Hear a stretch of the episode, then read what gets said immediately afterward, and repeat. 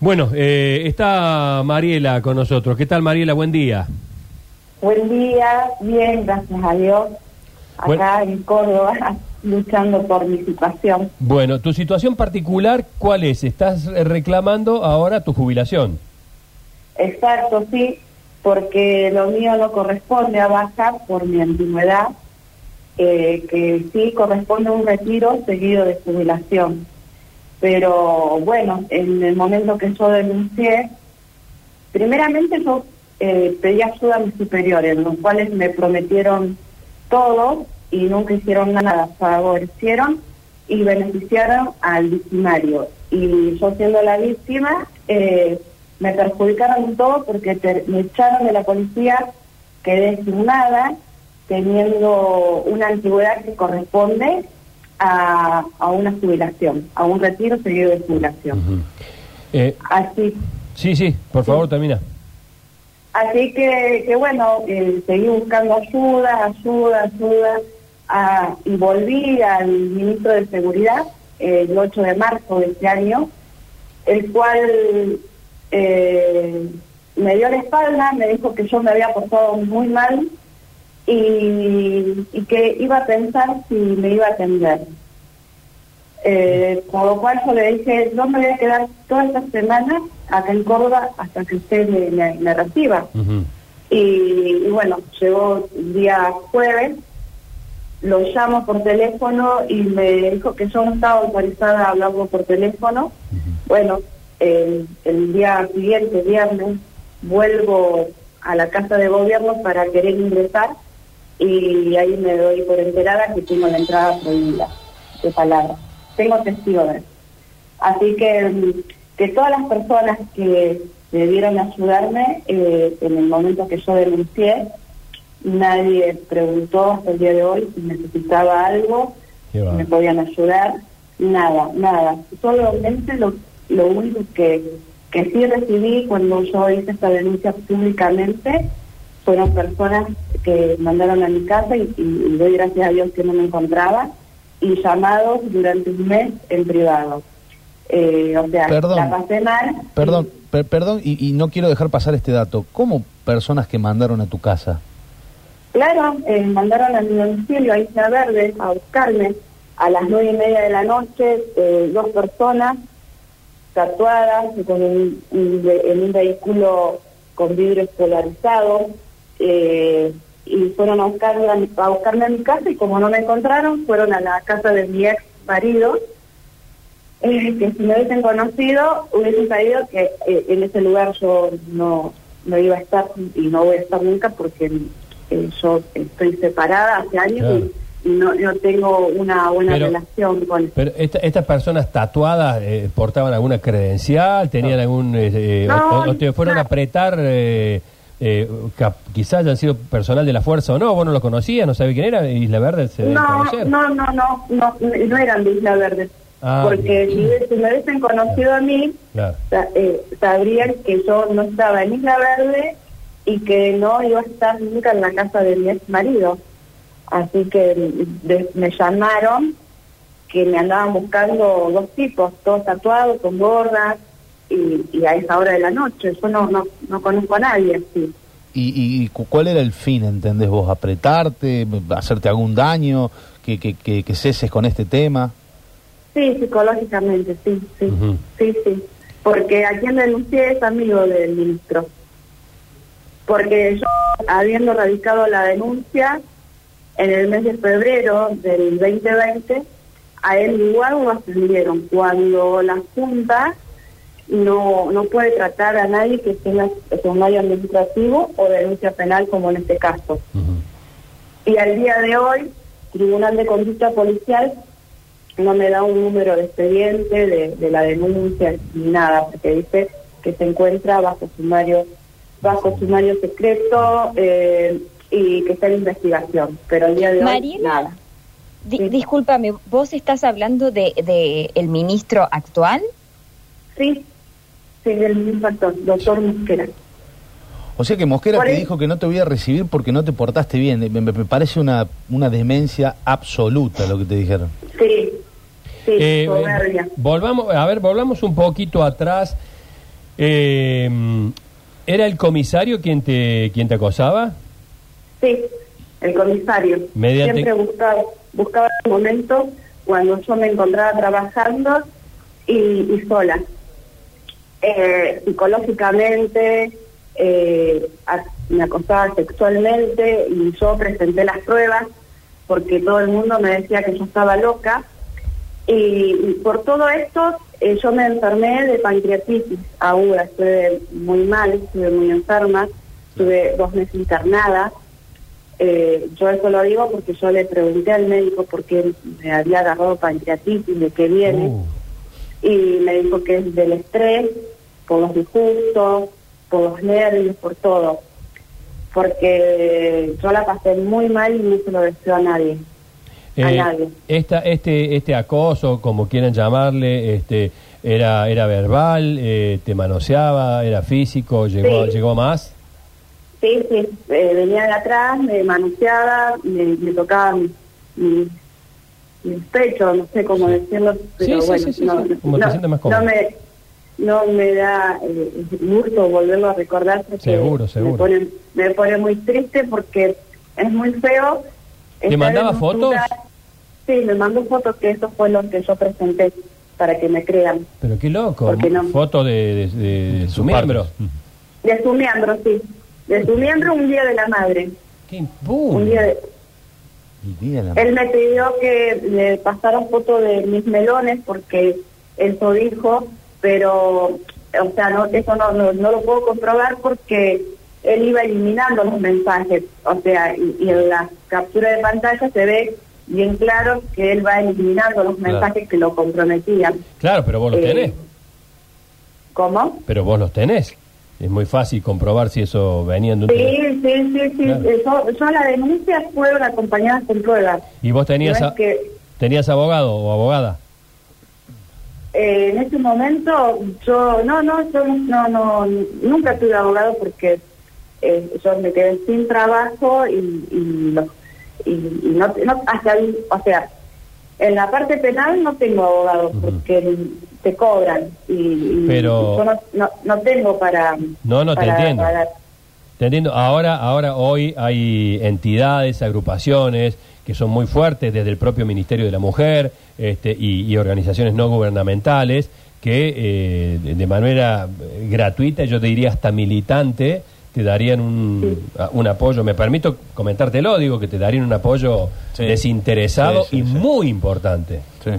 Bueno, pero a través de, de, lo que yo publiqué en el Twitter, ahí recién eh, se empezaron a preocupar por mi situación. Y sí, lo hiciste pero, Pero, o sea, todavía no no eh, no tengo algo concreto como para decir si me, me van a defender o no me van a defender. Sí, me prometieron que lo iban a hacer, pero bueno, hasta el día de hoy no, nadie más me llamó como para decir, sí, yo me voy a comprometer con tu causa y, te voy a ayudar. hasta el día de hoy. O sea que, que este caso prácticamente, y por lo que nos contás, eh, de parte de la, del sector que debería investigar internamente estas cuestiones en la policía no hubo ninguna respuesta.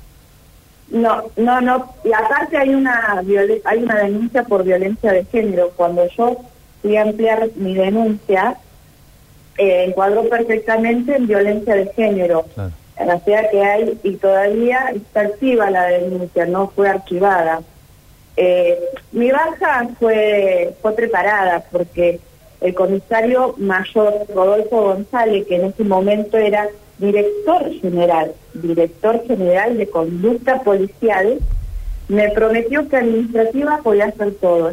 Y realmente es así, porque él podría haberme ayudado, haber hecho todo y haber trasladado a otra departamental a este a esta persona y, y no, lo trasladó a la departamental Marco Juárez, que ahí tenía mi, mi legajo en, su, en sus manos y, él lo hizo como quiso. Mariela, Mariela, ¿cuánto tiempo soportaste esta situación tan espantosa laboral hasta que decidiste eh, acudir a alguien o, realizar finalmente la denuncia?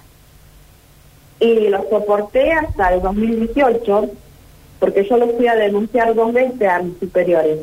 Un 26 de abril del 2018 y la segunda vez un 18 de diciembre del 2018, que está mi, ingreso, porque en el libro de guardia, eh, al ingresar a conducta policial, te ponen eh, una constancia que, ingresaste y también una constancia que ingresaste. Así que eh, está todo comprobado. Y este jefe, y este jefe se entera de las pruebas, porque cuando a mí me dan el alta de la pancreatitis, yo eh, a esa lo habían trasladado a Marcos Suárez. Entonces se encontraba el comisario inspector Breina, que a cargo de Corral de Busto. Entonces yo voy a hablar con él y le muestro todas las evidencias, le digo, eh, yo voy a confiar en usted y le muestro todo que comprueba que yo no estoy loca y no estoy mintiendo.